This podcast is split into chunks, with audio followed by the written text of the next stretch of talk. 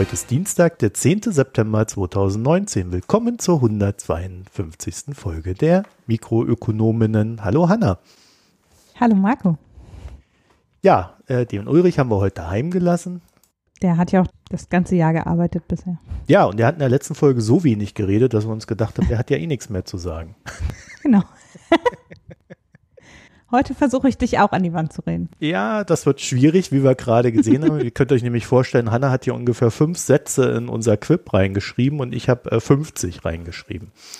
so von der gefühlten Verteilung her. Ja, wir haben am Anfang so ein paar allgemeine Hinweise und zwar, ich weiß, ich habe irgendwie das Gefühl, ihr habt das letzte Woche gar nicht gesagt und ich habe es auch nicht vernommen. Wir haben ein Reddit. Ja, das haben wir natürlich nicht gesagt. Das ist ja deine Errungenschaft. Naja, nicht wirklich. Ich habe nämlich immer noch nicht genug Karma für ein Subreddit. Aber Magnetic Coffee hat uns ein Subreddit eingerichtet und mir dann Moderationsrechte gegeben.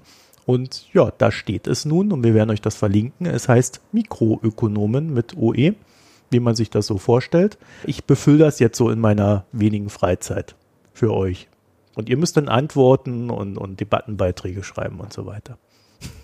Also ich habe das, um, um mal kurz darzustellen, ich habe das unter anderem dafür genutzt, um äh, die Rückmeldungen, die wir für die Fresshallen und Cafés und so weiter bekommen haben, um da einfach eine Liste draus zu machen und das in so ein Reddit da reinzuknallen. Also so, dass das nicht gänzlich untergeht oder in den Kommentaren versandet. Ja. So, dann ein Hinweis, der nicht uns betrifft, sondern den Makronom, mit dem wir ja ein bisschen zusammenarbeiten, denn der Makronom hat seit heute den Debattenmonitor und das könnt ihr euch ungefähr so vorstellen. Ihr klickt auf schwarze Null oder Schuldenbremse und dann wird euch angezeigt dafür, dagegen oder was auch immer. Dann klickt ihr dann da drauf, also dafür und dann kommen die Argumente dafür. So könnt ihr euch quasi zurechtklicken was ähm, ja, Lars Feld und Jens Südekum in ihren Debatten alles so sagen werden. und das wird die beiden dann hoffentlich auch motivieren, neue Argumente zu finden. Werden. so, dann noch einen weiteren Hinweis. Foreign Times und besagtes Quartett, das wir mit dem Makronom machen, also das ökonomische Quartett. Ähm, da sind die nächsten Folgen so um den Monatswechsel herum geplant. Ähm, ich hoffe, das klappt alles. Es war eine schwere Geburt, sagen wir es mal so, was die Termine betrifft. Und dann habe ich noch einen kurzen Dank an den Philipp Banse von der Lage der Nation, denn der hat uns ein paar technische Hinweise gegeben, die uns sehr weitergeholfen haben. Und damit dann auch der Dank an unsere Hörerinnen und Hörer und äh, die Spenden und Daueraufträge der letzten Wochen. Vielen Dank dafür. Und dann bleibt uns eigentlich nur noch der allgemeine Hinweis, wenn ihr uns etwas schicken wollt, wie Audiofiles. Wir haben noch nie eine Audiofile geschickt bekommen per E-Mail. Kritik, Lob oder Hinweise, dann könnt ihr uns an mikronomen.posteo.de eine E-Mail senden oder ihr könnt uns auf Twitter anquatschen, at mikroökonomen mit OE oder auf Facebook gleichnamig oder jetzt im Reddit. Das wäre euch dann. Hm. Und damit wären wir dann bei unserem ersten Thema, beziehungsweise mir fällt gerade auf, Hanna, ich würde sagen, wir machen äh, erst das, worüber wir nicht sprechen und kommen dann zu dem Thema, oder? Und ja. zwar sprechen wir nicht darüber, das hat mir sehr mhm. gefallen, das zumindest mal so zu formulieren. Hanna mhm. muss sich bei künftigen Bewerbungsgesprächen nicht mehr mit Ökonomen in ein Hotelzimmer begeben. Tja, das ist jetzt äh, spannend. Ja, zumindest nicht in den USA. Ich hatte das sowieso nie vor. Der Rest der Ökonominnen und Ökonomenschaft muss das jetzt auch nicht mehr tun. Wir verlinken das Rätsels Lösungs in den, Lösung in den Shownotes, damit da auch mal jemand reinguckt. Ja, genau, das ist so der Anreiz. So, und das zweite Thema, über das wir nicht sprechen werden, das ist die Abschaffung der SEPA-Lastschrift, denn wir haben die Vermutung, dass sie gar nicht abgeschafft wird. Und auch dafür gibt es dann einen Link. Nachklapp. Das wäre eher so eine Art Nachklapp. Wir haben uns ja mal über den Herrn Dobrindt unterhalten und seine Klimaanleihe. Und jetzt hat der Herr Altmaier, äh, unser Wirtschaftsminister, der allerdings nicht von der CSU kommt, sondern von der CDU, ähm, gesagt, er will irgendwie 50 Milliarden für den Klimaschutz irgendwie so durch die Tür hinten weg und so wie auch immer zusammenkriegen. Und dafür würde er dann unter anderem auch gerne Anleihen für 2% rausgeben. Mhm. Ja, Hanna. Ja, also er hat sich überlegt, man könnte doch eine Stiftung gründen, die dann Anleihen mit einer zufällig gewählten Verzinsung von sagen für zwei Prozent ausgibt und wo dann Bürger dieser Stiftung Geld leihen, die das dann zu null Prozent in klimafreundliche Projekte investiert. Warum das Ganze? Ja, äh, weil es dann nicht schuldenbremsenwirksam ist. Der Staat müsste dann zwar in diese Stiftung immer diese Differenz zwischen 2% und 0% einzahlen, weil die Stiftung ja die ganze Zeit miese macht also das Stiftungskapital verbraucht. Ähm, aber das ist halt dann, äh, wirkt nicht auf die Schuldenbremse, weil der Staat nicht selber die Anleihen ausgibt, sondern weil, er, weil das diese Stiftung macht. Habe ich ja schon gesagt, ne, dass das diese 2% Anleihe eine Möglichkeit ist, die Schuldenbremse zu umgehen, oder? Ich meine. Ich glaube, ja. ich sagte es. Ähm, und Wenn nicht, hast du es gesagt. Herr Dobrindt oder Herr Altmaier mit zugehört oder Sie haben es vorher schon so gedacht. Nein, ich, meine These war das schon, dass es einer der Gründe sein könnte, sowas Bescheuertes zu machen, wie eine Anleihe zu zwei Prozent rauszugeben, dass es dann eine Umgehung der Schuldenbremse ist. Ja, also da sieht man dann auch, dass eine Schuldenbremse am Ende dazu führt, dass der Staat sich auf Umwegen Geld zu höheren Zinsen beschafft. anstatt dass er einfach einen Kredit aufnimmt.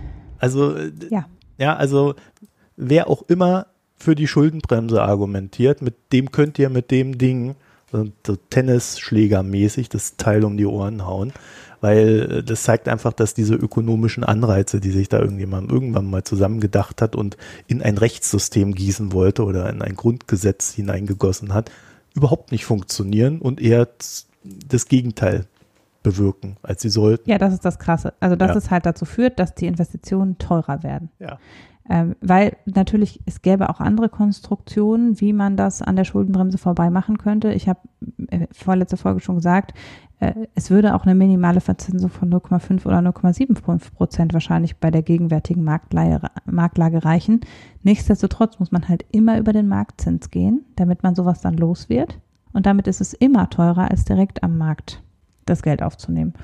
Und das ist schon, äh, das steht auch in dem Spiegelartikel, den wir da verlinken, das ist schon nah an Haushaltsfahrlässigkeit, finde ich. Das zeigt halt, dass Herr Altmaier, naja, also ich habe ja keine sehr hohe Meinung von Altmaier als Wirtschaftsminister, was auch daran liegt, wie er die deutsche Industrie schützt, unter anderem da bei dem Modeunternehmen, wie er den quasi hilft äh, durch irgendwelche Lücken, die er irgendwo schafft, ähm, ja, äh, Menschenrechte zu umgehen in der Produktion. Und das betrifft ja dann am Ende nicht nur die Modeunternehmen. Und ich finde, ja, das zeigt halt auch nochmal, welch, wes Geistes Kind da walkt und wirkt. So, und damit wären wir auch bei einem ähnlich gelagerten Thema, nämlich äh, bei einem Land, in dem das schon mal schief gegangen ist mit der Schuldenbremse. Nein. Das war hart. Das war hart. Okay, ich gebe es zu.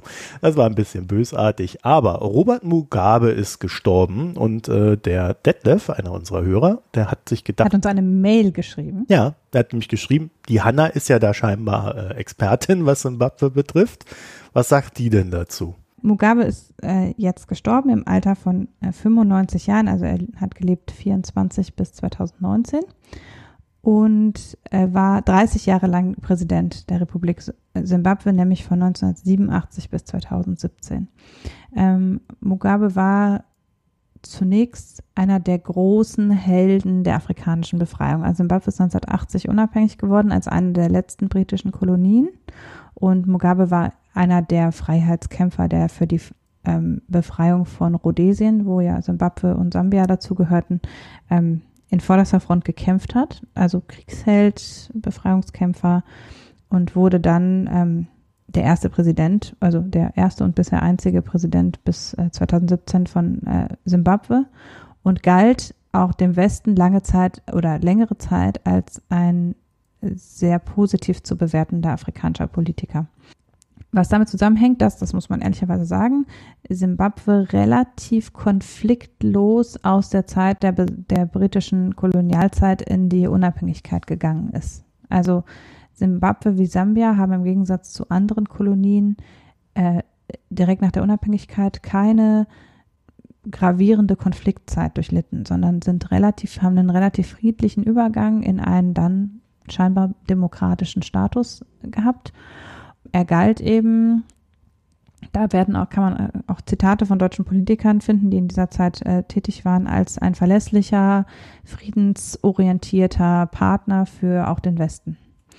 Und war gefeiert innerhalb von Afrika auch letztlich bis zum Schluss. Also dieser, der, dieser Heldenstatus aus, der aus dem Befreiungskampf hat auch nie aufgehört, im Grunde. Er ist aber dann eben, ja, hat halt den Absprung nicht geschafft, würde ich sagen. Also ähm, Simbabwe hat dann, wie viele andere afrikanische Länder, eben einen erheblichen Niedergang erlitten im Zuge der Unabhängigwerdung, vor allem wirtschaftlich eben. Das hat, man kann das gar nicht so richtig fassen, warum das alle afrikanischen Länder so betroffen hat oder beziehungsweise alle ehemaligen Kolonien. Man muss ganz klar sagen, die ehemaligen Kolonien, denen geht es heute noch deutlich schlechter, als es den wenigen Ländern gibt, äh, geht, die keine Kolonien waren. Ähm, Zimbabwe verfügt nicht über große Bodenschätze wie andere afrikanische Länder, sondern ist ein Agrarstaat im Wesentlichen und äh, hat aber eben riesige Flächen, war eigentlich eine Kornkammer quasi, hat äh, große Wildbestände auch gehabt, ähm, aber hat eben diesen Übergang von der auf die Kolonialherrschaft ausgerichteten Wirtschaft zur unabhängigen Wirtschaft einfach nicht gut geschafft. Das ist für die Länder auch schwer gewesen, weil die ganzen ehemaligen Kolonien waren in ihrem ganzen Wirtschaften eben auf den Kolonialherrn ausgerichtet. Also darauf, als Handelspartner nicht ihre direkten Nachbarn zu haben und in der Produktion nicht auf ihre eigenen Bedarfe ausgelegt zu sein, sondern eben abhängig zu sein von der, vom Kolonialherrn. Das hat, das fängt schon bei den Grundnahrungsmitteln an, dass viele der afrikanischen Länder haben als heutiges Grundnahrungsmittel Güter, die eigentlich da gar nicht wachsen. Also das ist in Simbabwe und Sambia zum Beispiel Mais. Ist von den Briten da eingeführt worden als billiges äh, Grundnahrungsmittel, ist aber eigentlich für die dortigen Böden und Wetterverhältnisse gar nicht gut geeignet. Ist eigentlich ein viel zu intensiv zu bewirtschaftendes Gut. Und das heißt, die ganze Agrarstruktur war nicht darauf ausgerichtet, dass das Land sich hauptsächlich selbst versorgt und dann mit seinen Nachbarn handelt, weil die Nachbarn nämlich im Wesentlichen auch darauf ausgerichtet waren, mit Großbritannien zu handeln. Diese Transition haben die Länder alle nicht gut geschafft und Simbabwe besonders schlecht.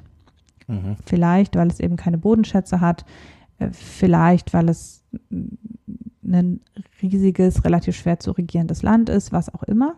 Es ging dann wirtschaftlich eben bergab im Zuge der 90er Jahre und Mugabe hat das dann zunächst mal längere Zeit darüber bekämpft, dass er die Briten als den Hauptfeind erklärt hat. Also er hat dann eben die verbliebenen weißen Farmer enteignet, hat auch zu Plünderungen an Weißen aufgerufen, hat eben immer gesagt, nein, es sind nur die Briten schuld, dass es uns schlecht geht. Also er konnte sich dann noch lange daran halten, dass er gesagt hat, ja, es sind alles nur die Briten schuld, was am Ende auch stimmt, aber halt nicht so direkt, sondern eben eher indirekt. Und es nützt in der Situation halt nichts zu wissen, die Briten sind schuld, weil es halt nichts an der Situation geändert hat.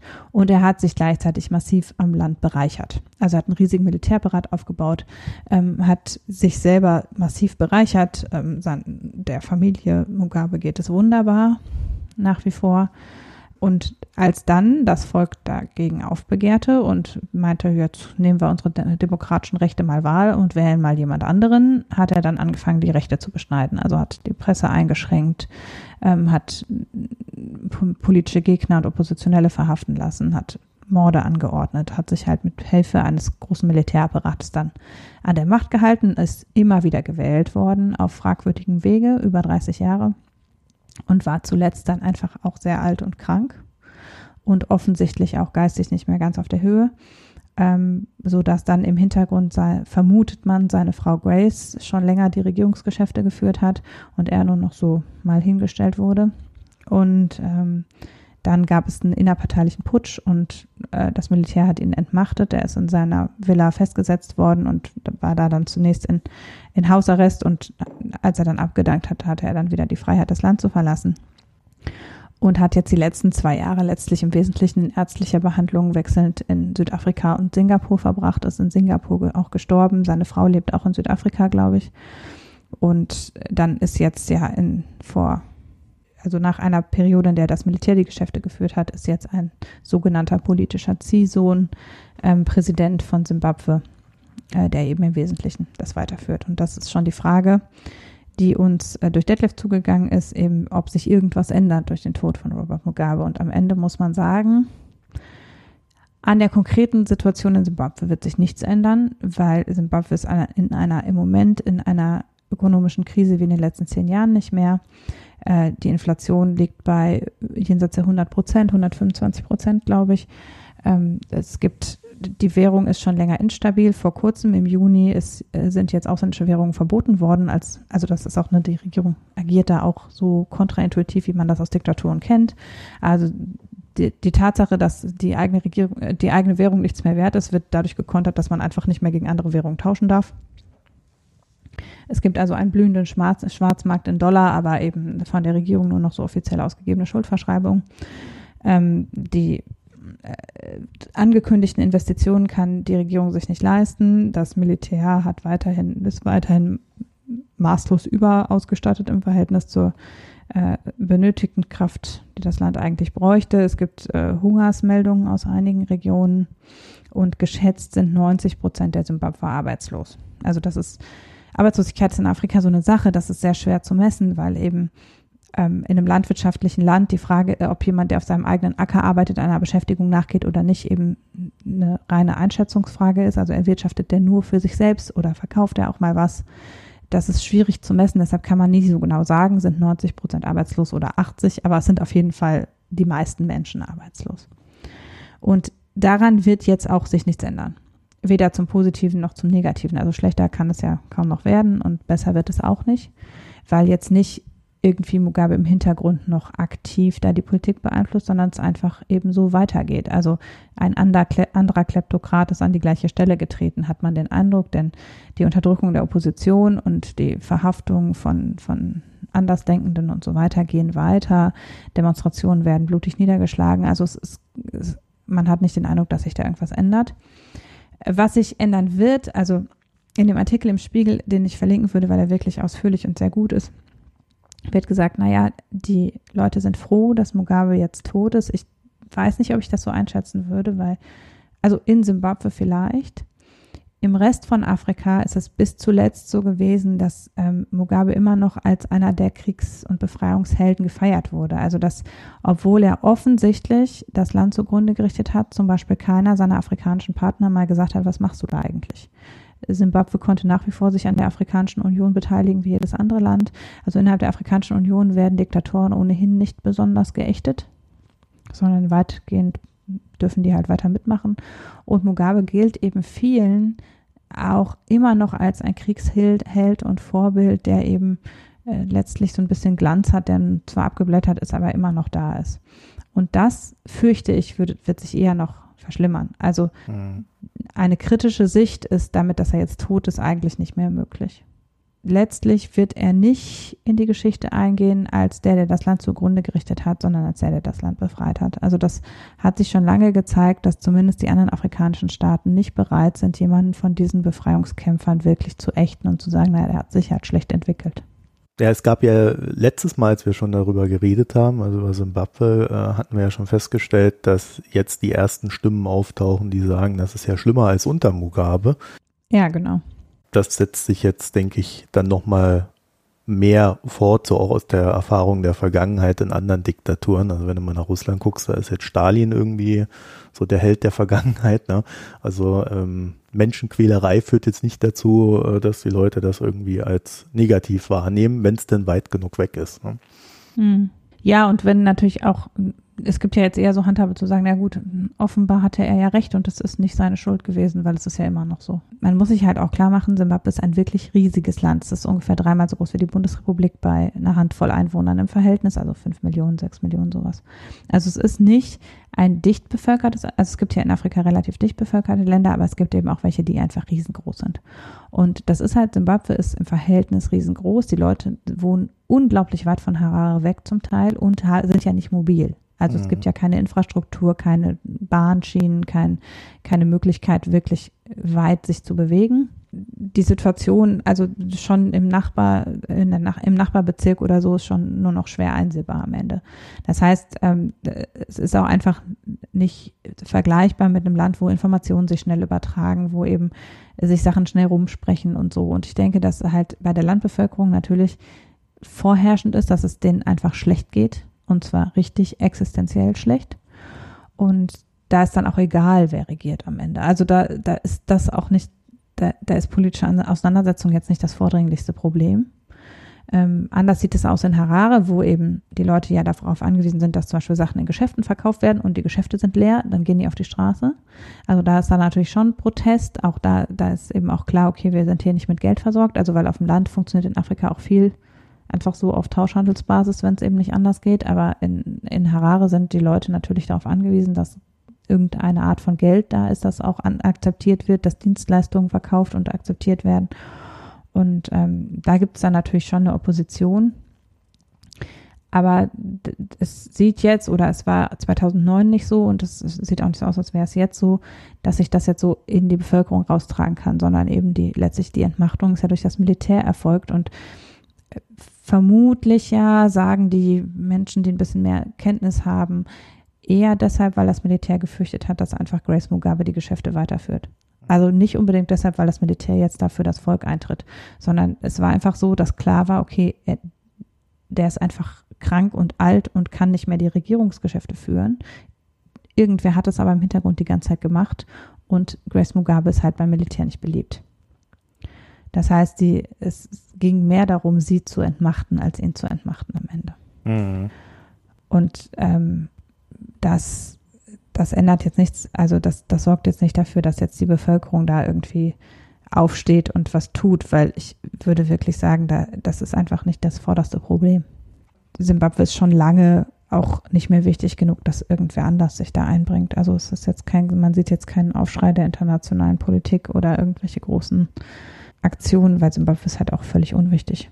Also um das mal so ganz zynisch zu sagen. Ja. So, du hast noch eine Leseempfehlung am Ende. Genau. Wenn jemand sich, also weil eben dieser Hinweis kam, dass ich ja da Expertin bin, wenn man sich etwas besser vergegenwärtigen will, wie auch die Gesellschaften in Afrika sind. Also wir nehmen ja viel Ausschnitte von Politik und relativ viel von Wirtschaft wahr, aber sehr wenig von Gesellschaft in Afrika am Ende und auch vor allem nicht so viel davon, dass Afrika sehr divers ist. Äh, dann würde ich ein Buch empfehlen, das ist schon hm, ich würde sagen 15 Jahre alt, von Bartholomäus Grill, Ach Afrika. Ähm, ich bin jetzt drauf gekommen, weil der Spiegelartikel, den ich verlinke, auch von Bartholomäus Grill ist, der wirklich, der lange Afrika-Korrespondent war und sich wirklich gut auskennt und der auch mit einem sehr persönlichen Schreibstil das Ganze beschreibt. Und ich finde das Buch wirklich schön zu lesen. Also gut. Es gibt Kapitel zu den einzelnen Ländern oder zu einigen der Länder. Es gibt eben auch ein langes Kapitel über Mugabe und über Simbabwe, aber auch über viele andere Länder die er bereist hat und zu denen er zum Teil auch sehr politiknahe, intime Episoden erzählen kann, aber manchmal eben auch sehr persönliche Sachen. Ähm, und das Buch können wir mal verlinken und empfehlen für jemand, der sich da ein bisschen mehr mit beschäftigen will, weil Afrika ja in Deutschland wirklich ansonsten sehr wenig abgedeckt ist, medial und publizistisch. Ja, da gab es 2014, nee, 2012 gab es eine Neuveröffentlichung des Buches. Mhm. Das heißt, äh, vielleicht dann auch etwas erneuert, ähm, was so den Inhalt betrifft. Äh, ja, wir können es ja mal so machen. Wir haben ja bei unseren Buchbesprechungen, ich habe das eigentlich nie explizit erwähnt, aber das ist ja vielleicht mal ein ganz guter Moment. Wir haben bei den Buchbesprechungen äh, es so gemacht, dass wir immer zwei Links machen. Einmal ein Link zu Buch 7. Das ist so ein, so ein Buchshop im Internet, äh, nennt sich irgendwie der, Buchverkauf mit der sozialen Seite. Das heißt, die spenden dann auch irgendwas von ihren Einnahmen irgendwo hin. Und wir machen einen Amazon-Link, an dem wir ein bisschen was verdienen.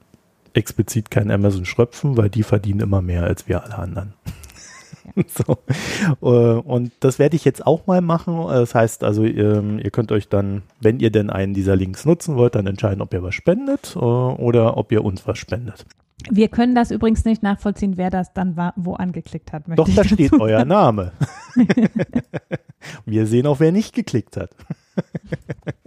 Nein, wir sehen gar nichts. Wir sehen nur, ob Geld reinkommt oder nicht. Und äh, ich kann dazu sagen, ich glaube, bei den, äh, bei diesen Amazon-Links, da sind bisher irgendwie mal 15 Euro reingekommen insgesamt. Also das ist jetzt sicherlich nichts, wo wir uns für irgendwas hier verbiegen müssten. Also da braucht Auf beiden Seiten kostet euch das Buch übrigens nicht mehr und ihr könnt es natürlich auch im lokalen Buchhandel kaufen. Ja, ja. Also es gibt es auch gebraucht, ja, für 5 Euro. Plus Versandkosten wahrscheinlich 8 Euro. Das waren jetzt übrigens fünf Zeilen, die sich die Hanna notiert hatte. Mhm. so wahrscheinlich, wahrscheinlich hatte sie ich sich noch ein paar andere Notizen gemacht. Ich muss mir nee, ja immer nee, nee, ganz detailliert aufschreiben, sonst vergesse ich es. Aber wir bleiben in Afrika. Und ja. zwar mit einem etwas pikanteren Thema. bei dem die Hanna mir dann sagen muss, wenn ich die falsche Wortwahl. Ich war ja gerade schon zynisch, du darfst damit jetzt weitermachen. Ja, ja, war ja, ich habe mir ja schon mein Zynismusbudget beim Altmaier verbraten. Ähm, also es geht um e Ebola-Bonds. Ist ein, zumindest in der Finanzwelt in den letzten Wochen ein größeres Thema gewesen, was die Bonds betrifft. was das Thema Ebola an sich betrifft, ist es natürlich. keinen. Gab es auch in den Medien sicherlich mal zwei, drei Artikel, aber äh, es ist kein sehr großes Thema gewesen. Das stimmt leider. Wir haben allerdings in früheren Folgen mal darauf hingewiesen, dass es Katastrophenanleihen gibt und wir haben damals schon dazu gesagt, dass wir da zumindest mal so ein paar moralisch-ethische Bedenken hätten und wenn wir, selbst wenn wir die nicht haben, dass sie dann, wenn so ein Produkt mal im Rampenlicht steht, dass sie dann aufploppen werden. Und diese Ebola-Bonds, ähm, ja, die sind äh, da sicherlich ein sehr gutes Beispiel für. Also Ausgangslage ist, äh, in der Demokratischen Republik Kongo ist Ebola ausgebrochen und momentan gibt es da über 1800 Todesfälle zu beklagen. Also es ist kein kleiner Ausbruch. Es ist der zweitgrößte Ausbruch bisher von Ebola, muss man dazu sagen. Aber bei dem vorherigen Ausbruch, der dann der größte war, waren es 11.000 Tote über mehrere Länder hinweg. Ja, in Sierra Leone und, äh, und Kongo war da aber auch betroffen. Ja, also. war im Jahr 2014, wenn ich das richtig auf dem Schirm mhm. habe. Und vor zwei Jahren hat die Weltbank ähm, diese Ebola-Bonds ausgegeben. Mhm. Und zwar ist die Konstruktion so gewesen, dass ähm, die Weltbank sie ausgegeben hat, die Zinszahlung darauf aber von Deutschland und Japan bezahlt werden. Wenn ich da investiert hätte, was ich nicht habe, hätte ich meine Zinsen von diesen beiden Ländern bekommen. So, und diese Rendite, über die wir da reden, die beträgt sage und schreibe 11,1 Prozent über dem Libor-Satz jährlich. Mhm. Wofür sind diese Ebola-Bonds? Also die Idee dahinter ist, wenn eine gewisse Schwelle oder ein gewisses Ausmaß an Ebola erzeugt wurde oder vorhanden ist, dann wird Geld aus diesen Bonds herausgenommen und für die Hilfen verwendet. Mhm. Und das soll irgendwie dazu beitragen, dass auch ja, dass die Weltbank, die ja da äh, dann gerne mal Geld gibt oder auch andere Geberländer entlastet werden und der Kapitalmarkt daran teil hat an diesen ganzen Zahlungen. So, und dann ähm, haben wir halt so schöne Sachen. Äh, ab wann zahlen denn diese Ebola-Bonds Geld aus? Der Ebola-Bond zahlt aus, wenn in einem Land 250 Tote zu beklagen sind und dann in einem zweiten Land mindestens 20 Todesfälle auftreten. Also es muss quasi in zwei Ländern die Seuche ausbrechen. Zweite Voraussetzung ist ja immer die Frage, wann gibt es Geld? Es gibt drei Tranchen und zwar Todesfälle 250, dann gibt es äh, 45 Millionen, 750 Tote, dann gibt es 45 Millionen und 2500 Tote, dann gibt es 60 Millionen. Das heißt also, wir kommen da auf 150 Millionen Gesamtauszahlung in den Fonds eingezahlt worden sind 320 Millionen. So ein kleines Detail in diesem ganzen Ding ist, dass diese ganzen Todesfälle in dem zweiten Land auch definitiv aus der Seuche aus dem ersten Land kommen müssen. Ich kann gar nicht sagen, wie schlimm ich das finde. Ja, ja. Naja, gut, wir, wir sind noch nicht bei der moralischen Bewertung des Ganzen. Wir äh, ja. besprechen jetzt erstmal nur, wie die Rahmenbedingungen sind. Und da können wir sagen, es gibt mittlerweile tatsächlich Todesfälle außerhalb des Kongo, nämlich drei. Das heißt, äh, die Schwelle ist da noch nicht erreicht. Zweite Info zu dem Ganzen. Ähm, nebst den 320 Millionen Dollar, die eingezahlt worden sind, wurden bisher Zinsen ausgezahlt in Höhe von rund 80 Millionen Dollar. Das heißt, wir haben also 400 Millionen Dollar, die jetzt für die Bondholder im Feuer stehen. Ja, also beziehungsweise von denen dann Geld weggeht bis zu 150 Millionen. Und das wäre dann 37 Prozent des Gesamtkapitals von den 320 Millionen. Also die Zinsen sind ja auf der sicheren Seite. Ne? Ist ein schwieriges Thema. Ne? Fakt ist, wenn jetzt das Ding voll auszahlen müsste, wäre es eine negative Rendite. Das können wir mal so stehen lassen. Fakt ist auch, es gibt momentan äh, eine kleine Empörung oder auch eine größere Empörung darüber, dass momentan kein Geld aus diesem Fonds fließt, obwohl wir ja da tatsächlich einen ganz klaren Fall von Ebola haben. Aber wir haben ja auch gerade erklärt, ähm, die Rahmenbedingungen des Fonds ermöglichen es halt, dass es nicht ausgezahlt wird momentan. So, und dann ist halt die Frage, Hanna, was machen wir denn damit? Was hältst du denn moralisch davon? Ja, ich finde es Mist. Man kann es als eine Form von Absicherung sehen, äh, aber ich finde, wenn es eine Absicherung wäre, dürfte es nicht diese Auflagen haben, weil in dem Fall, dass es einen Krankheitsausbruch gibt, auch nur von 50 Leuten muss man so schnell wie möglich eingreifen. Also eigentlich je früher man eingreift aus pandemischer Sicht, desto besser. Mhm. Das heißt, dann ist, also der Absicherungsgedanke greift nicht, wenn es so hohe Schwellen gibt. Und äh, dass jemand, also ich meine, gut, es gibt viele Fälle, wo Leute Rendite dafür machen, wenn es anderen Leuten schlecht geht. Also ne, ne, man kann das auf Nahrungsmittel und so weiter alles ausdehnen. Aber ähm, in dem Fall ist es natürlich schon äh, besonders direkt, sagen wir mal. Also es ist nicht ja. so indirekt wie Nahrungsmittelspekulation, sondern es, es ist sehr viel direkter an eine sehr schlimme Sache gebunden. Und ich sehe außerdem auch nicht so richtig, also äh, ich sehe aus Sicht der Weltbank auch, fällt es mir schwer zu glauben, dass das nötig ist, diesen Fonds in dieser Höhe auszustatten für den Fall einer Pandemie, der dann nicht auszahlt, wenn man mit ein bisschen weniger, also wenn quasi das, was jetzt in Zinsen geflossen ist, zum Beispiel, einfach direkt angelegt hätte und damit so einfach eine, eine Sicherung für den Ebola-Fall eingelegt hätte, würde es für den aktuellen Ausbruch vielleicht reichen. Also wenn einfach Japan und Deutschland eingezahlt hätten in einen Fonds, der dann damit gescheit wirtschaftet, dann hätte man in der Zwischenzeit vielleicht 100 Milliarden, äh, 100 Millionen oder was eingezahlt äh, oder zusammen, die man jetzt einfach ausschütten könnte ohne weitere Auflagen. Die Weltbank hat jetzt einfach mal 300 Millionen gegen Ebola bereitgestellt. Ne? Das hat sie schon im Juli gemacht. Also äh ja, genau. Also die Weltbank kann das sowieso und die hat ist auch mit Kapital ausgestattet, um in solchen Fällen einzugreifen. Also dieser Entlastungseffekt ob der jetzt unbedingt nötig ist, kann man, also man kann es natürlich nicht so genau sagen, aber ich sehe es nicht so, also ganz so sicher bin ich da nicht. Ja, also ich äh, glaube auch nicht, dass gerade in diesem Konstrukt irgendein Lastungseffekt zutage tritt. Ähm, jetzt kann man natürlich schon dagegenhalten und sagen, ähm, beziehungsweise machen wir es mal anders. Also ich glaube, was absolut unumstritten ist und was äh, die Grundlage dieser ganzen Sache hier ist, wenn eine Pandemie auftritt, beziehungsweise es wird ja dann erst als später als Pandemie deklariert. Ne? Aber sobald du siehst, mhm. irgendwo bricht Ebola aus, musst du sofort Geld drauf werfen und Gegenmaßnahmen ja. greifen. Je länger man dann wartet, und da reden wir wirklich auch über Stunden, im schlimmsten Fall über Tage, wenn man Glück hat. Je länger man wartet, desto schlimmer wird dann die Folge dessen, dass man nichts getan hat. Deswegen äh, ist es, glaube ich, absolut unstrittig bei dem ganzen Ding, dass egal welche Konstrukte man vom Finanzmarkt herfährt, man immer dafür sorgen muss, dass die Behörden, dass die Weltbank, dass wer auch immer äh, das Geld zur Verfügung stellt, was unmittelbar gebraucht wird. Und die ganz große Befürchtung, die man haben kann, wenn man solche Konstrukte sieht, ist, dass über den Kapitalmarkt eine quasi Reaktionsschwelle erzeugt wird mhm. die nämlich der Auszahlungsschwelle entspricht.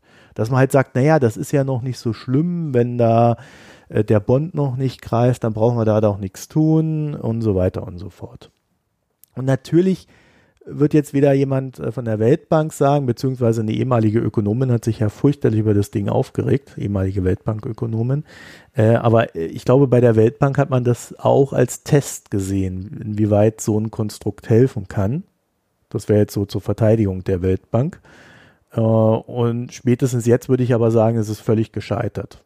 Ich, also die Anreize, die dahinter stecken, sind schon nicht zu verachten. Also nicht nur, ähm, dass man das Signal sendet, ist vielleicht noch nicht so schlimm. De facto kann ja auch das zum Beispiel ähm, dazu führen, dass ähm, explizit die Ausbreitung in Nachbarländer weniger stark bekämpft wird, als man im eigenen Land vielleicht bereit ist anzugreifen weil notwendig ist, dass in einem Nachbarland auch Erkrankungen auftreten. Und das Erste, was ja zum Beispiel in so einem Epidemiefall gemacht wird, ist, die Grenzen dicht zu machen und jeden an der Grenze zu dekontaminieren. dekontaminieren. Und man könnte ja auf die Idee kommen zu sagen, ach, da kriegen wir Geld. Wollen sie doch rüberlaufen, dann kommt ja. das Geld. Also ich finde das wirklich anreizmäßig sehr fragwürdig. Ja. In dieser Ausgestaltung. Ne, also wenn das jetzt beim zweiten Ebola-Fall man sofort daraus die Mittel bereitstellen würde, dann wäre es vielleicht was anderes. Aber wenn es durch diese Art, wie es gestaltet ist, äh, finde ich, setzt das falsche Anreize, weil die Schwellen relativ hoch sind. 250 Todesfälle ist auch echt jetzt nicht wenig, weil man ja wissen muss, äh, es gibt ja jetzt eine Impfung gegen Ebola und ein Medikament. Und dieses Medikament führt dazu, dass nur noch in Anführungsstrichen ein Drittel der Menschen an Ebola verstirbt. Davor, 2014, ist einfach jeder an Ebola gestorben, der Ebola bekommen hat. Also bis auf zwei oder drei Menschen, die äh, in westlichen Ländern behandelt worden sind. Ähm, und es gibt, es ist viel getan worden seit 2014 an, an der Medikamentierung. Das heißt, heute ist es ja so, dass nicht mehr jeder Erkrankte stirbt, zum Glück, aber ein Drittel ist immer noch eine riesenhohe Todesrate und jeder von denen, die erkrankt sind und dann das Medikament bekommt, kann vorher noch 100 Leute anstecken. Mhm. Also ähm, wer geimpft ist, das ist was anderes, aber die, die diese Antikörpermedikamente kriegen, können ja dann auf dem Weg dahin, wo sie ihre Medikamente bekommen, noch ihre ganze Verwandtschaft anstecken. Das heißt, ähm, auch dadurch, dass es an Todesfällen und nicht an Erkrankungszahlen gemessen ist, hat man nochmal da einen Spielraum, weil jeder Erkrankte im Grunde schlimm ist. Mhm. Also aus pandemischer Sicht, persönliche Sicht mal ganz abgesehen, aber aus pandemischer Sicht sind ja alle Leute, die erkranken, schlimm und nicht alle Leute, die daran sterben.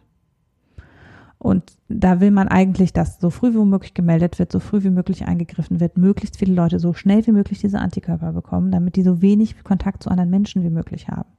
Und äh, das alles ist ja ausgeschaltet, wenn die Zielgröße, auf die man hin optimiert, 250 Tote sind. Dafür müssen ja 750 Leute erkranken mindestens. Ja, und da würde der Kapitalmarkt jetzt sagen, ja gut, aber wenn dann unser Risiko so groß ist, dann geben wir da natürlich kein Geld rein. Und deswegen gibt es dann so eine. Oder Kosten. zu einer sehr hohen Rendite. Und da muss man wieder sagen, die Weltbank kann zu anderen Renditen dann Geld aufnehmen. Genau. Als zu so einer hohen. Genau. Und das ist nämlich dann auch die Antwort aus Kapitalmarkt. Also wenn man das wirklich mal rein aus Kapitalmarktsicht sieht, muss man halt einfach sagen, äh, die Weltbank kriegt für so angenehme Zinsen Geld, dass es eigentlich keinen Anlass für diese Zockerei gibt. Ja, selbst dann, wenn man das jetzt wieder äh, zurechtrechnen kann, wenn dann am Ende alles Geld geflossen ist und die Investoren Minus gemacht haben, äh, selbst da kann man sagen, ja gut, dann war aber auch der Ertrag so klein und die Folgen dessen könnten so groß sein, dass es sich überhaupt nicht lohnt. Also. Ja, und umgekehrt, haben ja Deutschland und Japan Geld auf Zinsen geworfen. Diese, das haben sie auf jeden Fall gezahlt. Ja. Die Zinsen sind ja ausgeschüttet worden. Ähm, ich nehme an, die können das mit ihrer Weltbank-Tranche ähm, verrechnen. Also wäre meine Vermutung, dass sie das nicht in den Weltbank direkt einzahlen, sondern eben äh, das mit der Weltbank. Alles andere macht keinen Sinn. Also, die müssen das mit ihrer Einzahlungstranche verrechnen können. Ähm, und die hätten also auch dieses Geld einfach direkt und zinslos der Weltbank schon mal zur Verfügung stellen können. Also das ist ja Geld, was quasi auch für den Nicht-Eintritt des äh, Katastrophenfalls auf jeden Fall weg ist. Mhm. Das und kann ich jetzt nicht sagen, ob die das verrechnen gemacht können. Hat. Dazu habe ich nichts gelesen. Okay, äh, aber das Geld ist auf jeden Fall, also Deutschland und Japan haben auf jeden Fall 81 Millionen Dollar da reingeworfen und selbst wenn es jetzt keinen Ebola-Ausbruch gäbe, wäre dieses Geld weg und hätte dann auf jeden Fall produktiver eingesetzt werden können im Sinne der Entwicklungshilfe. Ja.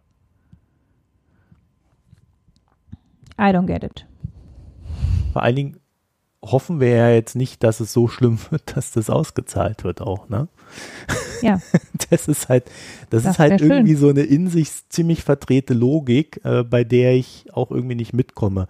Ich habe mir allerdings, äh, weil wir es mit den Katastrophenfonds dann ja ohnehin schon hatten, das ist ein gar nicht mal so kleiner Markt, der ziemlich am mhm. Wachsen ist, äh, was nicht zuletzt am Klimawandel liegt, ähm, wo man dann natürlich wieder äh, moralisch, ethisch etwas anders denken kann als jetzt bei Pandemien. Aber ähm, die Rückversicherungen und Versicherungen, die haben da mittlerweile so 93 Milliarden, glaube ich, ja, 93 Milliarden im 2018 am Laufen gehabt. Das ist die Marktgröße.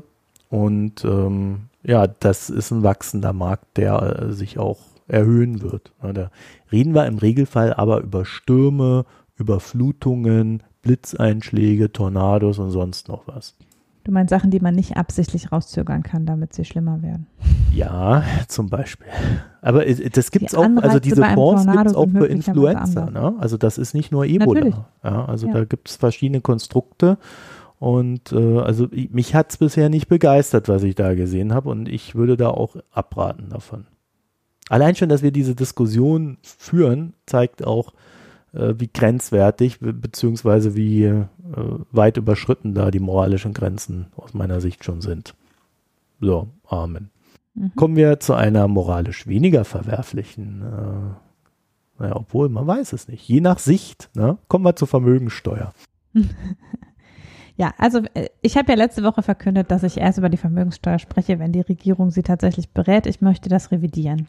Ich habe in den letzten Wochen so viel über die Vermögenssteuer gehört und gelesen, dass ich doch kurz was dazu sagen möchte.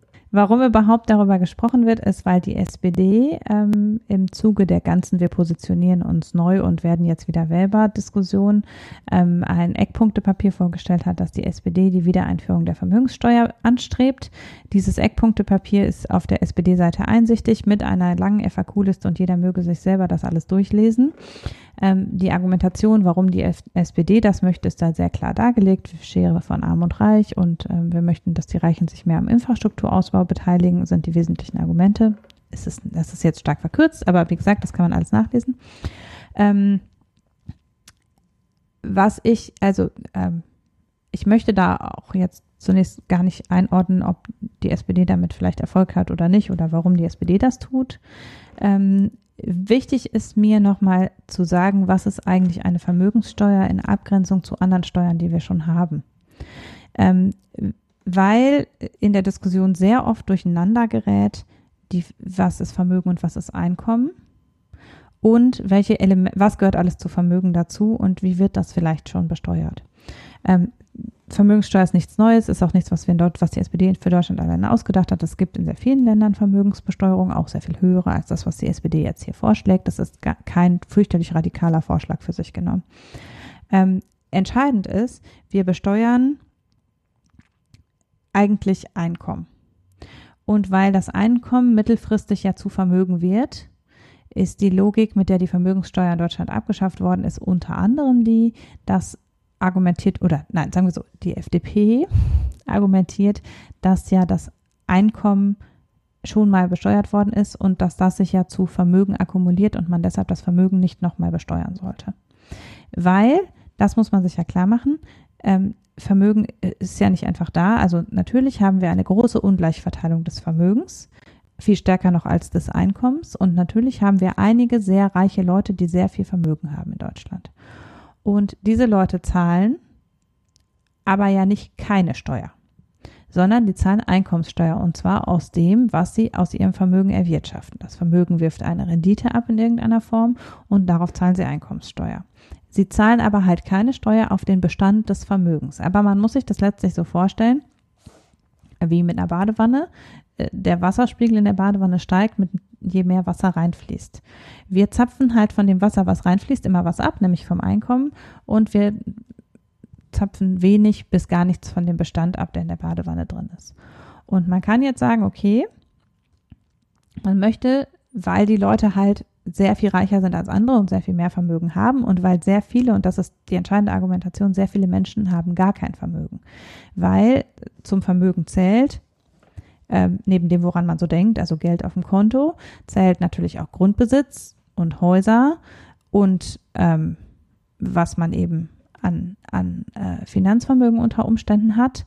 Ähm, es gibt im Für und Wider, also man kann hineinrechnen auch äh, Ansprüche, die man später in der Rentenversicherung hat. Die werden aber gemeinhin nicht, also die werden nicht als mit der Vermögenssteuer besteuert werden und werden auch normalerweise nicht dazugerechnet. Das ist aber ein Punkt, der Deutschland von anderen Ländern unterscheidet. Ähm, und natürlich werden eben manche Teile dieses Vermögens besteuert und andere nicht, weil wir zum Beispiel Grundbesitz besteuern durch die Grundsteuer und wir ähm, aber bei Finanzvermögen eben nur die Einnahmen besteuern, äh, weil wir eben nur eine Einkommenssteuer darauf zahlen. Zusätzlich werden die Einnahmen aus Finanzvermögen ähm, ja auch mit der Kapitalertragssteuer besteuert und nicht mit der Einkommenssteuer. Das heißt, die Progression setzt nicht in gleicher Weise an. Und das alles kann einen dazu verleiten zu denken, dass ja die Arbeitseinkommen insgesamt stärker belastet sind als die Vermögenseinkommen. Und das wage ich nicht so aus dem Bauch heraus zu sagen. Also ich sehe als Argument für eine Vermögenssteuer eigentlich ein ganz anderes. Also was immer angeführt wird, ist halt, die Leute zahlen auf ihre Arbeit äh, Steuern und die Leute, die Geld haben, zahlen darauf nichts. Das stimmt eigentlich nicht, weil auf das Einkommen, was aus dem Geld generiert wird und auch aus dem Einkommen, was eben Unternehmen aus ihrem Vermögen ähm, generieren, wird natürlich auf jede Rendite wird eben Steuer gezahlt. Ja, also Einkommen, das sind Mieten, sind Einkommen, äh, Dividenden Mieten sind, sind Einkommen, Einkommen ne? Dividenden sind Einkommen und das alles wird mit Einkommenssteuer besteuert. Das heißt, es ist nicht so, dass wenn ich Geld habe, ich mein Einkommen umsonst bekomme und wenn ich arbeite, wird das besteuert. Und das ist das Argument, was ich jetzt sehr oft gelesen habe. Ja, Arbeitseinkommen werden ja viel schlimmer besteuert als, als Vermögen. Und das ist halt nicht wahr, weil das ist der falsche Vergleich. Naja, aber Arbeitseinkommen werden schon gefühlt höher besteuert als äh, Finanzeinkommen. Das kommt halt auf die Progression an. Ja. Wenn ich auf mein Finanz, wenn ich, also ich zahle auf mein Finanzeinkommen, da zahle ich die Kapitalertragssteuer. 25 Prozent genau, die ist 25 Prozent fix. Das kann eben im Vergleich mehr oder weniger sein als das, was jemand als Einkommenssteuer zahlt, weil die Einkommenssteuer einer Progression unterliegt und die Kapitalertragssteuer nicht. Ähm, zusätzlich zahle ich auf Mieteinnahmen aber zum Beispiel ganz normal Einkommenssteuer, wie ich auf Arbeitseinkommen auch zahle. Ähm, da ist es, kommt es also auch da wieder darauf an, wie viel Einkommen habe ich insgesamt, ob ich den Spitzensteuersatz zahle oder einen sehr niedrigen Steuersatz. Wenn ich jetzt gar nicht arbeite und nur eine Wohnung vermiete, kann sein, dass ich weniger Steuern zahle als ich mit meiner Arbeit verdienen würde in der gleichen Zeit. Also das hat einfach, man kann es sehr schlecht vergleichen, weil äh, die Einkommenssteuer der Progression unterliegt und äh, wir aber auf Finanzvermögen eben einen nicht progressiven Steuersatz haben. Und deshalb kommt es darauf an, wie viel Einkommen jemand hat, ob er unter Umständen sein Arbeitseinkommen sehr hoch versteuern muss oder nicht. Das ist aber auch nicht der springende Punkt, weil das Argument für mich, für eine Vermögenssteuer, ist nicht dieser Vergleich der Einkommen. Äh, da das ist wirklich eine Sache von, also wenn man an Einkommen ran will, dann muss man am Spitzensteuersatz drehen. Dann muss man sagen, die Leute, die viel verdienen, sollen mehr zahlen, wir erhöhen den Spitzensteuersatz.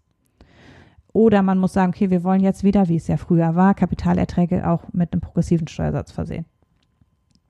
Also das ist, das sind so die Möglichkeiten es gibt zwei Punkte, an denen man sagen muss, man möchte ansetzen. Das eine ist, dass prinzipiell die Besteuerung von Kapitaleinkommen unter Umständen schwieriger ist, weil Kapital halt mobiler ist als Arbeit und ich mein Kapital einfach in einem anderen Land anlegen kann und vielleicht in einem, wo meine Einkommen nicht erfasst werden. Also ich habe mehr Ausweichmöglichkeiten als beim Arbeitseinkommen. Und der andere Punkt ist Erbe. Weil nämlich nicht alles Vermögen, was Leute haben, irgendwann mal ihr eigenes Einkommen war. Also der Punkt ist, jemand, der ähm, sein ganzes Leben lang, und das ist ja das, was immer vorgebracht wird, ist das Unternehmen, was die ganze Zeit total gut gewirtschaftet hat und deshalb ein Unternehmensvermögen aufgebaut hat und dann muss es auf das Unternehmensvermögen Vermögenssteuer bezahlen und das ruiniert dann den Kapitalstock des Unternehmens. Die gleiche Erzählung gibt es auch für Leute, die die ganze Zeit auf ihr Haus gespart haben und dann sollen sie am Ende auf ihr Haus noch Vermögenssteuer bezahlen. Das viel relevantere ist ja Leute, die einfach einen dicken Batzen Vermögen geerbt haben und wo das nie ihr eigenes Einkommen war und sie das nie selber mit Einkommenssteuer schon besteuert haben. Das sind die, die eigentlich von einer Vermögenssteuer betroffen sein müssten, aus dem Grund, dass die Erbschaftssteuer nur unzureichend funktioniert, weil sonst könnte man das über eine sehr hohe Erbschaftssteuer abdecken und hätte den gleichen Effekt. Aber weil eben man die Erbschaftssteuer umgehen kann, indem man das Vermögen einfach in Stückchen weitergibt, ähm, ist es einfacher, das Vermögen zu besteuern. Vielleicht. Man weiß es nicht, denn die Vermögenssteuer ist abgeschafft worden, weil es so schwierig ist, das Vermögen zu besteuern. Das muss man auch dazu sagen. Ähm, also man müsste es schon besser machen, als es früher gemacht worden ist. Aber jedenfalls der Punkt ist, der, der Gerechtigkeitspunkt ist für mich nicht die Ungleichheit von Finanzeinkommen versus Arbeitseinkommen. Das muss man über den Steuersatz und die möglicherweise stärkere Progression regeln. Es geht das Vermögen, was niemals Einkommen war. Also nicht bei der Person, der es jetzt gehört, sondern bei irgendwem, dem es vorher gehört und der dann verstorben ist. Und ähm, das ist, glaube ich, auch die Argumentation, die eigentlich die SPD meint, aber es klingt aus ihrem Papier nicht so raus. Die argumentieren nämlich auch sehr viel damit, dass Arbeitseinkommen und Vermögen und Finanzvermögen anders äh, behandelt werden. Aber das ist was, was man im Hinterkopf haben muss im internationalen Vergleich, denn tatsächlich, die SPD fordert ein Prozent Vermögenssteuer, das ist sehr moderat. Die Vermögenssteuersätze in Frankreich, in Großbritannien, in den USA, in der Schweiz sind alle höher.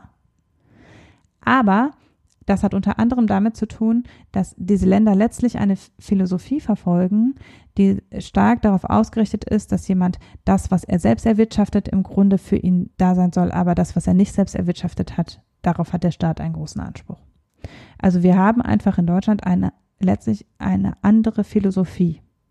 Wir ähm, bei uns gibt es kann man viel seines Vermögens an seine Erben weitergeben.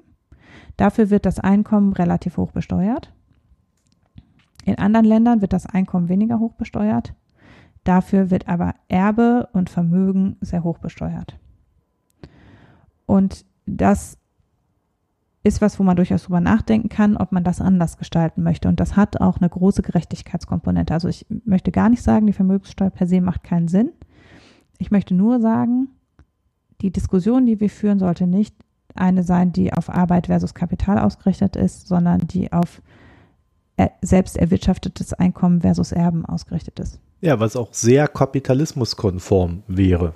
Ne? Weil es geht ja im Kapitalismus darum, genau. dass man mit seinen eigenen Fähigkeiten möglichst viel erwirtschaftet und dadurch die Menschheit als Gesamtes voranbringt. Und wenn wir dann immer so riesige Geldsummen äh, vererben und die Leute dann aus den Kapitalerträgen von diesem Geld leben, dann wird natürlich niemals äh, die Exzellenz, die möglich wäre in unserer Gesellschaft, also zumindest im kapitalistischen Denkmodell, wird niemals herauskommen.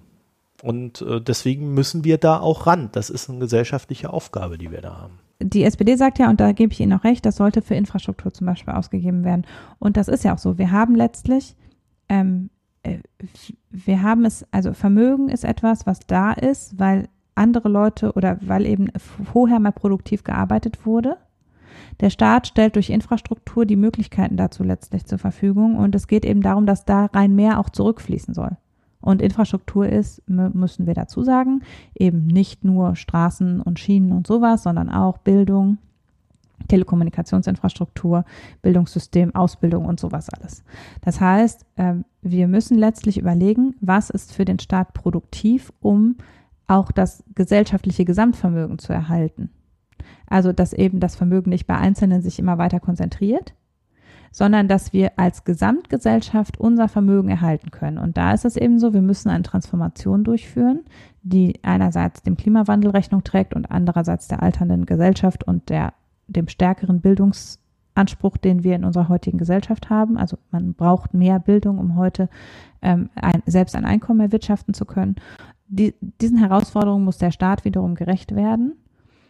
Und das sollte eben aus von denen auch finanziert werden, die davon profitieren, dass es früher eine gute Infrastruktur gab. Und ähm, das ist was, dem kann ich mich völlig anschließen. Ich möchte aber trotzdem vermeiden, dass das auf so eine Arm gegen Reich Diskussion so runtergebrochen wird und dann eben viel mit Einkommen und so weiter argumentiert wird. Ganz interessant ist, also ganz kurz, um den Kontext zu geben, warum die Vermögenssteuer in Deutschland ausgesetzt ist, die Erhebung der Vermögenssteuer und sie dann abgeschafft wurde, das war, weil es eben sehr schwierig ist, zu Vermögen zu bemessen, also weil es schwierig ist, Immobilien und Grund zu bemessen gegenüber Finanzvermögen. Also Finanzvermögen kann man ja zu jedem Zeitpunkt prinzipiell beziffern, sofern es irgendwo liegt, wo äh, der Staat Zugriff darauf hat, das einsehen zu können. Ähm, also da ist eher das Problem, Finanzvermögen ist halt sehr mobil und kann einfach weggeschafft werden. Aber wenn es irgendwo in Deutschland liegt, ist man prinzipiell auskunftsverpflichtet. Und, und es, dann ist der Wert, also wenn man den, das angibt, was tatsächlich auf einer Bank liegt, dann ist es, oder in einem Depot liegt, dann ist es eins zu eins zu beziffern. Während im Immobilien- und Grundvermögen nicht eins zu eins zu beziffern ist, weil man dafür ja jedes Jahr allen Grund und alle Immobilien schätzen müsste. Und das ist natürlich ein riesiger großer Aufwand, deshalb wird das nicht gemacht und deshalb wird eben das Immobilien, äh, also ne, wird eben ähm, die Grundsteuer ja mit solchen sehr komplizierten und offensichtlich ja auch verfassungswidrigen Hebesätzen erhoben. Also gegen die Grundsteuer an sich läuft ja im Moment ähm, ein Reform, da läuft ja ein Reformationsansatz oder da muss die Regierung ja ran, das zu reformieren. Ähm, und Immobilienvermögen ist dann wiederum auch überhaupt nicht ordentlich zu beziffern und deshalb ist es halt total schwierig. äh, sodass, zumindest habe ich das gelesen, bisher von dem Aufkommen der Vermögenssteuer etwa ein Drittel für den bürokratischen Aufwand draufgegangen ist, den die Erhebung der Vermögenssteuer äh, ausgelöst hat. Und das ist natürlich jetzt auch in niemandes Interesse. Das heißt, durchaus muss man sich irgendwie eine schlauere Möglichkeit ausdenken, wie Vermögenssteuer erhoben werden soll. Das ist der eine Punkt. Und der andere Punkt ist, dass die SPD jetzt vorschlägt, nicht nur Privatvermögen, sondern auch Unternehmensvermögen zu besteuern. Das aber beides, privat wie Unternehmen, mit sehr, sehr hohen Freibeträgen. Also wirklich sehr, sehr hoch. Also wir reden jetzt hier nicht davon, dass die Privatimmobilie, das eine Haus, was jemand zur Altersvorsorge hat, mit Vermögenssteuer besteuert wird sondern mehr so, dass Leute, die echt viele Häuser besitzen, mit Vermögenssteuer besteuert werden. Ja, wobei, wenn man eine Wohnung in Berlin hat und von den stark steigenden genau. Immobilienpreisen profitiert. Aber da ist ja der Mietendeckel davor, deshalb ist das kein Problem mehr. Ah, ja, Pech gehabt. genau, da kommt die Vermögenssteuer dann zu spät, um das noch abzugreifen. Ja, es ist aber, es ist aber halt einfach auch so, dass das ein wirklich echt kompliziertes Thema ist, in dem Sinne, dass man es ja auch dann wirklich gerecht machen kann, weil das Ziel sollte ja nicht sein, produktives Vermögen äh, wegzubesteuern. Ja, und da muss man halt ja. schon ziemlich aufpassen und äh, die, diese Gefahren, die da drin stecken, äh, gerade auch in einer globalisierten Welt wieder mal, wo jeder sie auch andere Möglichkeiten äh, der Ansiedlung hat äh, und schnell mal weg sein kann. Da fehlen uns ja auch noch die entsprechenden Gesetze, um das zu verhindern. Ne? Also da sind andere Länder auch schon weiter. Also ähm, da, da muss halt ziemlich umsichtig agiert werden. Und ich finde zum Beispiel, dass so eine Immobilie, wenn du die zehn Jahre hältst, dann bist du da spekulationssteuerfrei. Das ist ja auch ein Unding. Ne? Also es gibt sehr viele Hebel, wo du, wo du so ansetzen kannst, wo man sagen kann, naja, also da könnte man auch schon noch äh, passgenauer und auch gesellschaftskonformer. Ja, also man will ja nicht, dass die Immobilien da ständig hin und her getradet werden, weil dann äh, steigen die, ist ja eine Folge auch des Preisanstiegs dann. Ne? Und solche Sachen, da kann man auch einfach als Staat schon andere Hebel ansetzen. Deswegen bin ich jetzt auch nicht so der größte Fan dieser Vermögenssteuer. Unabhängig davon äh, bin ich ein großer Fan davon, wenn man schon Kapitalismus macht, den Kapitalismus dann auch richtig zu machen. Also so, dass jeder auch seine Leistung bringen muss. Du versagst jetzt hier ein bisschen in unserer kommunistischen Grundhaltung, die uns sonst immer Ja gut, ich komme ja aus der DDR. Ne? Ich habe ja kein Grundvermögen, das ich irgendwo erben konnte, weil ja äh, das in der DDR nicht erzeugt werden konnte. Deswegen habe ich da natürlich eine andere Sicht auf den Kapitalismus. Also ich habe nichts zu verteidigen. Ich will erst noch was erringen. da ich keine Kinder habe, äh, verpufft es dann eh beim Staat oder in irgendwelchen Stiftungen. Also von daher äh, sehe ich das irgendwie so nicht sehr konsequent, was da gemacht wird. Auch da müsste man sicherlich mehr drüber nachdenken und da auch ja, ein größeres Anreizsystem für Herrn Poschert und seine Erben schaffen. Es ist ja im Moment auch, wie gesagt, nur der SPD-Entwurf. Äh, ja, ja, da sind wir noch weit weg. Gewordene ja. Politik ist es ja, ist ja noch weit weg. Wie, da, aber interessant, wie äh, stark diese Diskussionen gerade geführt werden, ne? Das ist, ja, ich meine, das ist da ist die SPD auch am Zahn der Zeit, weil natürlich ist dieses ähm, das Thema der, so, der Ungleichverteilung von Einkommen wie Vermögen ist in letzter Zeit relativ viel diskutiert worden insgesamt, äh, weil es ja auch der Hintergrund von aktuellen Wahlergebnissen zum Teil ist, weil es eben ähm, auch eine Frage von Gesellschaft, Möglichkeit zu gesellschaftlicher Teilhabe ist, weil es, also es, ganz viele Dinge werden ja bedingt durch sozialen Status und so weiter und das kommt im Moment an die Oberfläche. Also es ist so ein bisschen überall. Und da hat die SPD das schon ähm, aufgegriffen. Das ist jetzt bei der SPD auch kein neues Thema. Also es ist schon hier und da auch mal vorher schon thematisiert worden. Ähm, die vergessen halt ein bisschen konkret. das. Ja, genau. Es ist halt jetzt konkreter. So. Ja. Und es ist, glaube ich, ich glaube, äh, am Ende ähm, spricht Vermögenssteuer ähm, ein anderes also das Wort ist verkäuflicher als zu sagen Erbschaftssteuer. Und weil eben bei Erbschaft jeder auch gleich an die 20.000 Euro denkt, die er vielleicht von seiner Oma erbt. Und Vermögen, da denken alle, ja, ich habe ja kein Vermögen. ich bin ja nicht reich. Und damit schafft man schon auch so eine Abgrenzung, die vielleicht dem Thema auch eher dienlich ist, jetzt so in der Breite, weil wir ja wissen, dass in der Breite das Vermögen sehr konzentriert ist auf die obersten 1%. Ja gut, weil du halt so ein Gefühl, vom Gefühl her nicht diesen Druck hast. Ähm, Genau. Oder beziehungsweise du hast vom Gefühl her nicht die Freiheit. Also rum ist es, dass du dich um nichts kümmern musst. Weil erst wenn du so- so, also ich glaube, reich fühlt man sich erst, zumindest in der Vorstellung der Nichtreichen, äh, wenn man sich nicht mehr darüber einen Gedanken machen muss, was man als nächstes kauft, sondern wenn man irgendwas sieht, kauft man es einfach. Dann ist man reich. Das heißt also, Mhm. auch wenn du viel Geld hast, musst du dir immer noch einen Kopf über dein Budget machen und deswegen fühlst du dich dann nicht reich. Das ist mal zur Psychologie dahinter. Aber, ähm, Hanna, ich hätte jetzt noch ein Riesenthema, aber aufgrund Ja. der fortgeschrittenen Stunde Ich habe und keine Ahnung, wie groß die fortgeschrittene Stunde ist. Ah. Und kannst du das irgendwie kurz zusammenfassen? ja, Konjunktur, ganz schlimm, ganz schlimm. es, es rappelt, äh, knackt und knirscht im Gebälk, alles kurz zum Untergang. Puh. Ja, das wäre die kurze Zusammenfassung.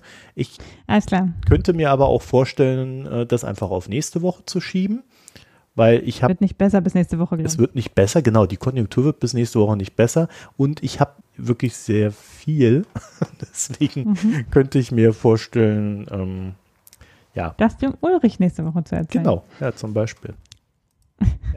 Damit Das er wieder so eine Folge nur zuhören muss. Hanna hat keine Zeit, wollte sie damit sagen. Ich war jetzt dreimal in Folge dran. Ich bin jetzt raus. Jetzt, jetzt reicht es erstmal wieder, gut. Okay, also dann würde ich sagen, dann machen wir doch noch schnell deinen Pick, den du hier hast. Hast du keinen oder was? Ich gucke mal, ob ich einen habe. Ich habe einen tollen Pick. Also ich recherchiere im Moment aus ganz anderen Gründen über das Imposter-Syndrom. Mhm. Äh, das Imposter-Syndrom besagt im Wesentlichen, dass man, ähm, obwohl man eigentlich erfolgreich ist, immer denkt, man hätte den Erfolg nicht verdient und würde in Kürze dabei entdeckt, dass man den Erfolg nicht verdient hat. Also es ist eine psychologische, ein psychologischer Effekt in einer verdrehten Wahrnehmung bei eher erfolgreichen Menschen. Ähm, und äh, relativ weit verbreitet, also je erfolgreicher, desto weiter verbreitet, 70 bis 80 Prozent der erfolgreichen Menschen leiden oder leiden nicht, haben Leiden. Imposter-Syndrom. Genau, man kann sich damit, glaube ich, ganz gut als Hausfreund arrangieren. Aber jedenfalls ähm, habe ich im Zuge dessen, dass ich eben darüber recherchiert habe und einen Vortrag vorbereitet habe, ähm, eine wirklich sehr nette Geschichte gefunden, die ich verlinken kann. Man kann sie ganz schnell lesen und das ist aber ganz schön, weil es, äh, ich möchte auch nicht die Pointe vorwegnehmen. Jedenfalls der Autor Neil Gaiman, der ja bekannt ist für Comics und Kinder- und Jugendbücher und für ähm, die kürzlich erfolgreich auf Amazon Prime gelaufene Serie Good Omens, die ich nebenbei auch empfehlen würde. Ähm, er hat- hat einen Blog und in diesem Blog hat er über sein Imposter-Syndrom gesprochen und äh, geschrieben und das empfehle ich wirklich sehr. Kann man lesen, dauert nur eine Sekunde, nein, fünf Sekunden. Genau. Ja, ich habe mir am Wochenende äh, aus zufälliger Laune heraus der Pate angeguckt. Ihr kennt das. Ist ja schon aus den Mhm. 70ern, 1970ern, nicht 1800. Und ähm, ich hatte den ja schon vor ein paar Jahren gesehen, da war ich noch sehr jung und da äh, Hat hatte in einem Englischunterricht geguckt. ja, das war ein cooler Englischunterricht. So coolen Englischunterricht hatte ich nie. Jedenfalls hat der Film auf mich äh, als Jugendlicher äh, so einen ganz anderen Eindruck gemacht als jetzt. Und äh, ich habe jetzt dieses Mal so festgestellt, äh, und deswegen würde ich das vielleicht auch empfehlen, wenn man den schon lange nicht gesehen hat, ihn nochmal zu gucken. Ich habe diesmal irgendwie so festgestellt, mein Gott, die sind ja alle so unglücklich und gefangen in dem, was sie da tun. Das ist ja gar nicht so cool, wie ich das immer dachte als Jugendlicher. wenn du dann so der große Pate bist. Also so die äh, ganz anderer Aspekt an dem Film, den ich äh, vorher noch nie so auf dem Schirm hatte. Und ähm, wer ihn noch nicht gesehen hat, dem empfehle ich das eh dem mal zu gucken, weil das ist, glaube ich, kulturell gesehen ein recht guter Abriss äh, einer Zeit, ähm, den man mal gesehen haben sollte. Hat ja auch teilweise Filmgeschichte geschrieben, auch wenn, wenn man heute das guckt und denkt, ach ja, das ist ja alles ganz normal oder ist jetzt alles nicht so weltbewegend. Damals war das halt äh, teilweise da diese Endszene da im ersten Teil war halt komplett neu, hat vorher noch keiner so gemacht. Und äh, wie gesagt, also jetzt komplett neue Aspekte an dem Ding entdeckt und ähm, ja, deswegen meine Empfehlung, der Pate. Okay. Und hast du auch Bier getrunken? Ja, ich höre mir erstmal an, was du so getrunken hast. Äh, ich habe mein, eine Fortsetzung der Reihe, ich probiere die Anatura-Edition. ähm, ich, ich bin jetzt, glaube ich, bald fertig. mit der Alnatura Ist eine Alnatura Ja, leer gesoffen.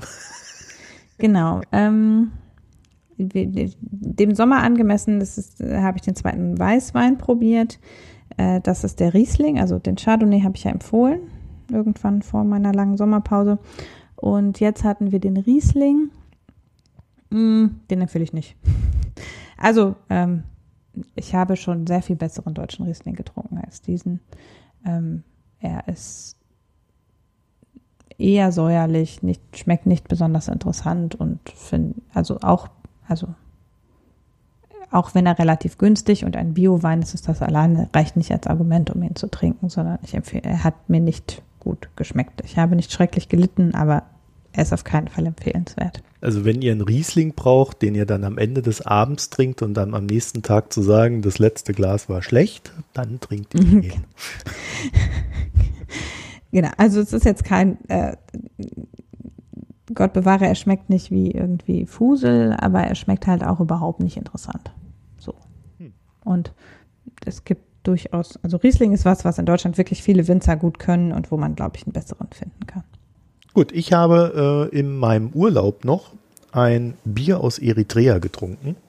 Du mal mit diesen Dingen, die man nicht nachkaufen kann. Ja, Naja, doch, eigentlich schon. Also äh, so Sachen kriegt man gelegen. Ich habe ja so eine Vorliebe für eritreisches Essen. Also dieses Kitfo, das mag ich äh, eigentlich alles sehr gerne. Und ähm, ja, war dann beim Eritrea-Äthiopia. Das weiß man meistens nie so genau. Oh, aber da setzt du dich in ein, in ein Nest, in ein Nesselnest, wenn du die in einen Topf wirfst. Ja, ja, nee, sollte man nicht tun, aber so beim Auf Essen. keinen Fall. beim Essen haben die eine gewisse Ähnlichkeit und mancher Eritreer tarnt sich auch als Äthiopier. Weil Eritrea ist ja ein nicht so freundliches äh, Land, ne? Mhm. Und ähm, damit möchten die dann halt nicht assoziiert werden. Also deswegen sage ich so, man weiß das immer nicht so ganz genau. Und äh, jedenfalls habe ich dort ein Bier namens Asmara, Lagerbier aus Eritrea getrunken. Und ja, was soll ich sagen?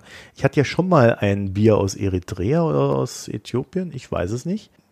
Können wir ja mal nachgucken in unserer Datenbank. Jedenfalls, das war recht ähnlich. Also das war auch wieder so, so ein ganz leichtfüßiges, äh, was du halt trinkst, wenn die Sonne knallt und ähm, du ein Bier trinken willst und, und dann, dann willst du ja auch nichts Schweres.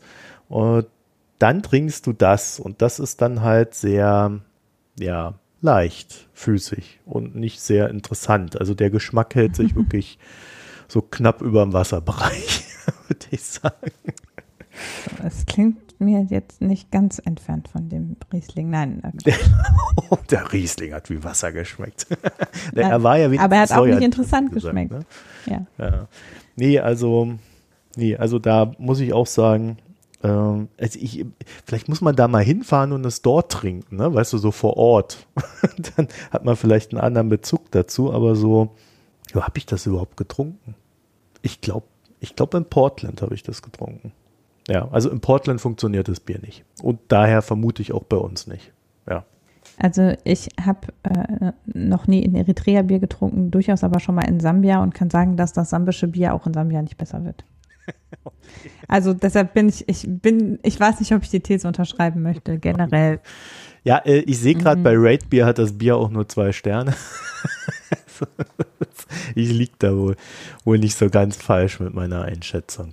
Äh, Es gibt noch Leute, die da irgendwie Malz rausschmecken, aber soweit habe ich es nicht geschafft. Ja, Malz, direkt. ja also ähm, hätten wir das auch abgehandelt. kein, kein Erfolg beim Alkohol. Und in dem Sinne würde ich sagen, Hanna, dann machen wir Schluss für heute. Ansonsten, genau, freuen wir uns außerdem auch über Kommentare und Rückmeldungen Ja, dazu, was wir so hier erzählt haben. Ach so, ja. Und über Ja. die Brezhnev-Jahre berichten wir euch dann nächste Woche. Ich nicht. Also, nee, du nicht. Tschüss. Macht der Ulrich. Tschüss.